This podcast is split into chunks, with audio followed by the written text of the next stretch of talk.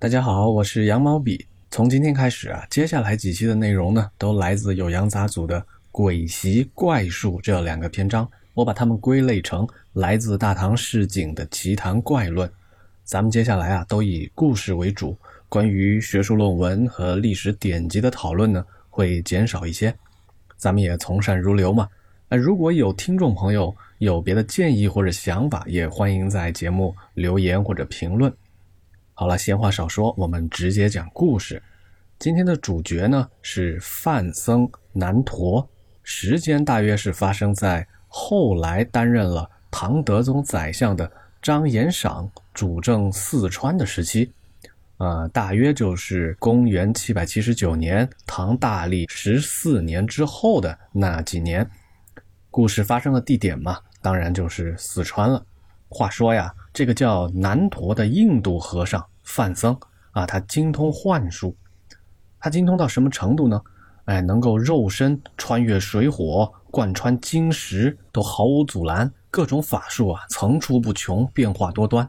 话说他刚进四川的时候啊，有一次呢，跟三个年轻尼姑一块一起行走，这事儿啊，在当时人民看来呢，就有些奇怪嘛。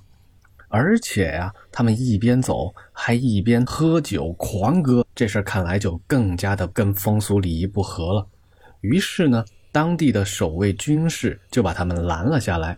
等到这个和尚南陀走近的时候啊，他就对这个守城的军官说：“我呀，虽然是个和尚，但是我还会别的幻术。”于是呢，他就指着这三位小尼姑说：“他们三个呀。”还特别擅长于舞蹈跟音乐，言下之意啊，我带着这三个姑娘啊，都不是一般人。于是呢，那个守城的军官一听，反而啊，十分的尊敬这一行四人，连忙把他们留下，为他们准备酒肉，晚上呢要操办一场宴会，哎，请他们来一块喝酒作乐。这个和尚呢，就借了一副女人的衣服来给这三个尼姑。然后呢，自己去市场上买了啊水粉胭脂，又给他们梳洗打扮。打扮完之后啊，这三个尼姑成了绝美的歌妓。等他们三个坐下呀，那真是眉目传情，秋波流转啊，姿态漂亮极了。用原文的话说，叫含涕调笑，意态绝世。当这个酒快喝完的时候啊，和尚就给尼姑们吩咐了：你们三个站起来。给大人们表演一曲吧，来跳个舞助兴。于是这三位尼姑歌姬，哎，就马上站起来开始跳舞。那个舞姿啊，真是了不得。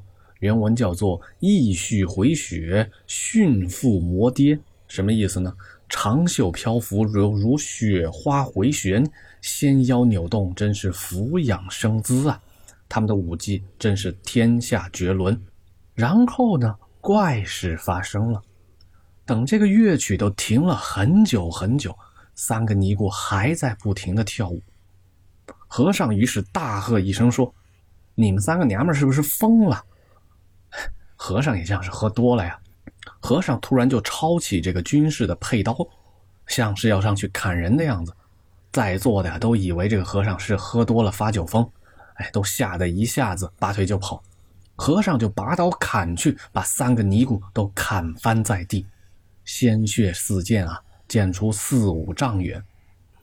军官非常的害怕，连忙招呼左右：“哎，把这个和尚给我绑起来。”和尚呢，反而笑着说：“哎，没什么大惊小怪，别慌里慌张的。”他慢慢的把地上的尼姑举起来，这时大伙儿才发现啊，根本不是尼姑。是三只手杖，洒在地上的鲜血呢，都是喝进去的水酒而已。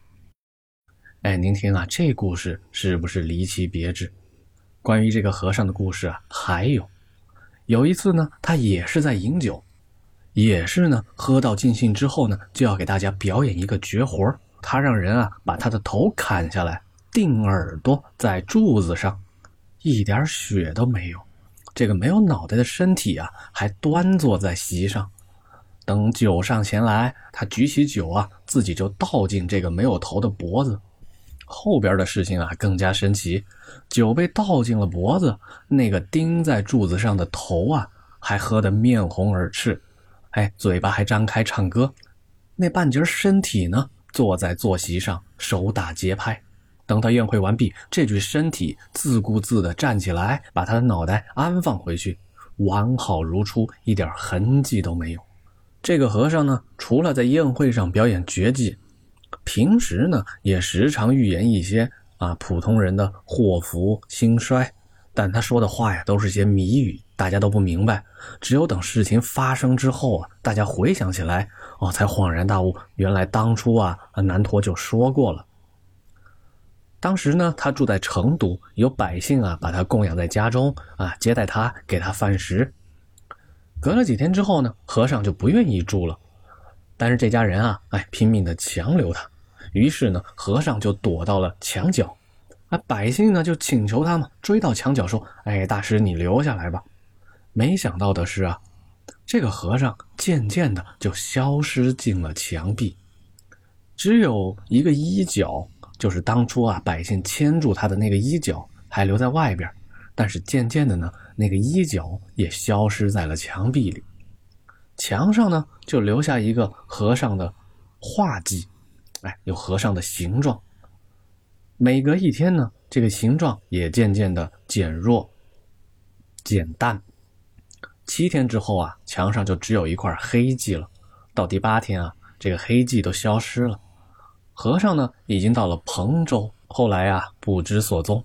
这就是大唐大历年间的一个神僧啊，南陀的故事。